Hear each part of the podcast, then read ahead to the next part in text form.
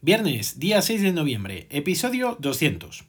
Los nuevos casos en las últimas 24 horas han sido de 9.150, distribuidos en 1.744 en Madrid, 1.240 en País Vasco, 973 en Aragón, 885 en Cataluña, 705 en Galicia, 698 en Andalucía, 574 en Asturias y Extremadura, 344 en Navarra, 308 en Cantabria, 234 en La Rioja, 190 en Castilla-La Mancha, 156 en Canarias, 153 en Murcia, 123 en la Comunidad Valenciana, 81 en Baleares, 76 en Ceuta, 51 en Melilla y 41 en Castilla y León.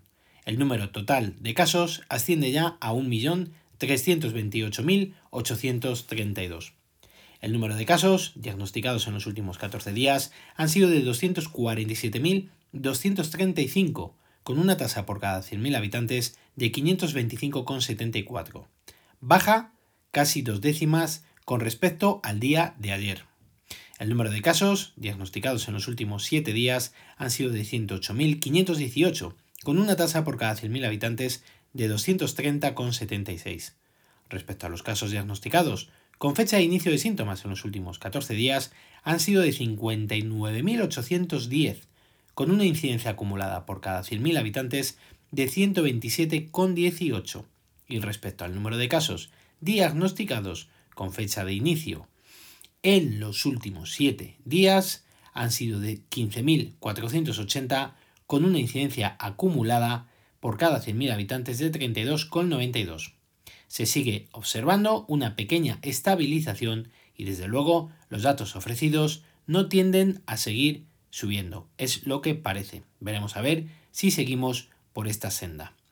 El número de casos que han precisado hospitalización con fecha de ingreso en los últimos 7 días han sido de 5.152, siendo el total de 167.164.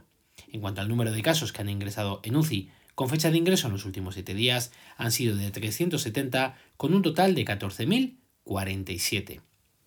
El número total de pacientes COVID es de 20.209, con un porcentaje de camas ocupadas del 16,28%.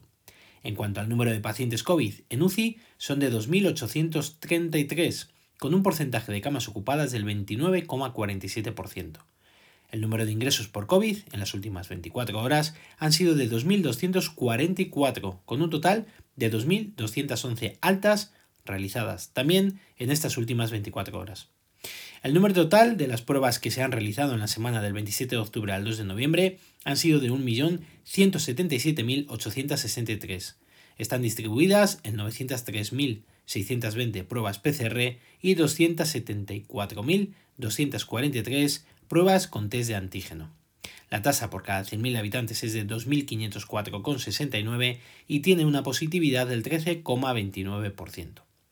En cuanto al número de fallecidos con fecha de función en los últimos 7 días, han sido de 1.088, cifra que sigue subiendo.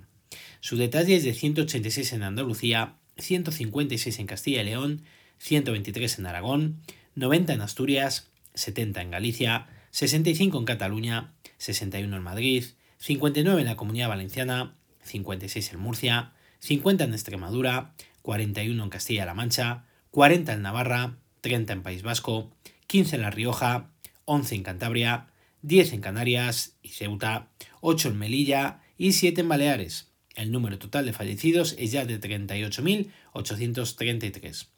Las comunidades con más presión en las unidades de cuidados intensivos actualmente son Aragón con un 50,44%, Melilla con un 42,86%, Castilla y León con un 42,66%, Cataluña con un 42,47%, Ceuta tiene un 41,18%, Navarra un 40%, Asturias un 39,78% y Madrid un 37,05%.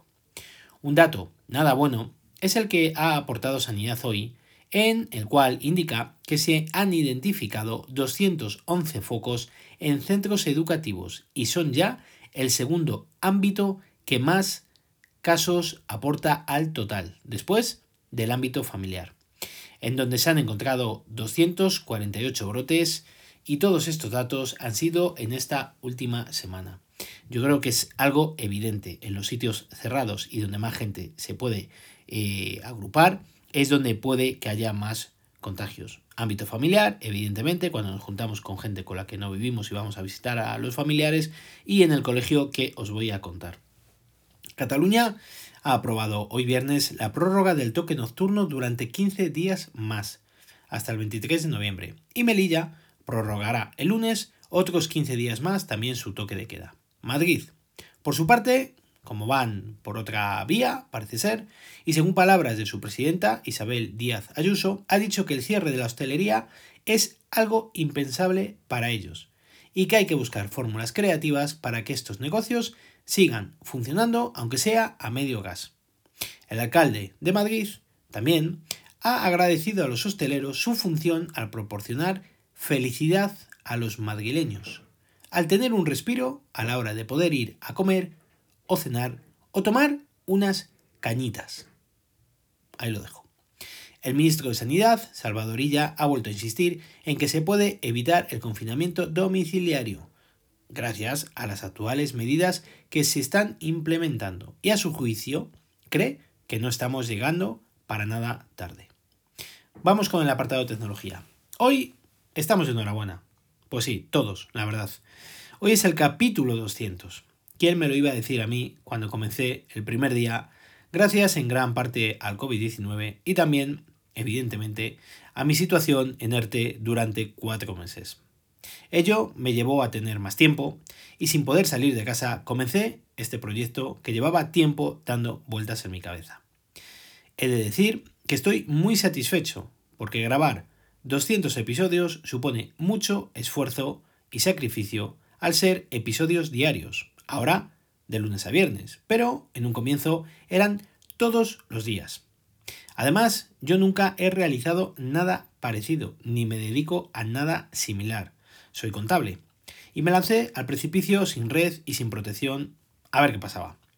Después de todo este tiempo y sin dar publicidad al podcast, todavía me sorprendo cómo es posible que tenga una pequeña audiencia, muy pequeña, sin haber realizado ninguna promoción algo que os agradezco en gran medida y que ahora os pido, si lo consideráis necesario, a ver si podemos ampliar dicha audiencia para poder acometer otros retos cuando seamos más. Por lo tanto, si dais visibilidad al podcast de la manera que os parezca, os estaré eternamente agradecido. Llego todos los días a las 8 de la tarde del trabajo, después de salir de mi casa a las 7 de la mañana. Con lo cual, nada más llegar, y gracias a la comprensión de mi familia, me puedo dedicar cerca de dos horas a preparar el podcast entre su elaboración y su grabación. He invertido en un iPad Pro para poder grabar con algo más de calidad, gracias a intentar hacerlo cada día mejor. En ello estoy, espero poder seguir contando cosas durante algún tiempo más. De momento, os puedo decir que hoy ya he reservado el iPhone 12 mini He pedido el modelo blanco de 128 GB a Apple directamente y con entrega en principio del famoso iPhone 10 que no puedo reparar en ningún sitio por la situación que tenemos con la pandemia. Ya hay varios vídeos circulando por YouTube y ahora en cuanto tenga un rato los iré viendo para ver qué tal hablan del pequeñín de la familia. Mi idea es sustituirlo por el iPhone XR, que estoy encantado con él, y evidentemente vender este. Pero me ha de convencer sobre todo su batería. Creo que el resto me va a encantar, puesto que el tamaño es como el del iPhone SE y he disfrutado mucho con él. Encima todavía pesa menos y encima es todo pantalla. Esperemos a ver cómo va su autonomía, eso lo veré rápidamente. Si no me convence, evidentemente irá de vuelta a Apple sin ninguna duda. No me gusta realizar esta maniobra, pero con las tiendas cerradas no queda más remedio para poder probarlo. El iPhone 12 no me atrae nada, puesto que es del mismo tamaño que el iPhone XR y aunque sea mucho mejor, menos pesado y con mejor pantalla, no es un dispositivo por el cual me obligaría o me intentaría convencer para dar el cambio. Sin embargo, en el caso del Mini, valoraré, como os insisto, muchísimo la autonomía de la batería, algo que con el iPhone XR estoy encantado, o 10R. Como a las 2 y 10 más o menos de la tarde ya lo tenía reservado, recordad que se abría las, las ventas a las 2 de la tarde, en principio me llegará el primer día que se pone a la venta, es decir, el próximo viernes día 13 de noviembre. Así que a contar los días y las noches y a esperar para luego probarlo a fondo y poderos contar todo lo que vaya viendo con él. En fin, amigos y amigas, Espero que tengáis un estupendo fin de semana. Los que seáis de la Comunidad de Madrid, aprovechad el puente, otro día más, para descansar, para reflexionar y hay que seguir haciendo las cosas bien. Los datos, como veis, no es que sean buenos, pero sí que es cierto, sin que nos lo diga Fernando Simón, que yo observo una pequeña ralentización, quizás sea la palabra. Por lo tanto, esperemos que todas estas medidas que se están implantando y que son muy duras, sobre todo para los más afectados, tengan su efecto dentro de un par de semanas.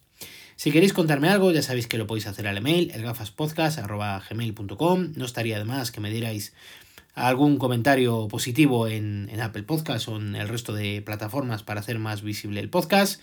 Y ya sabéis que si queréis eh, visitar mi blog, os dejo la dirección en las notas del episodio.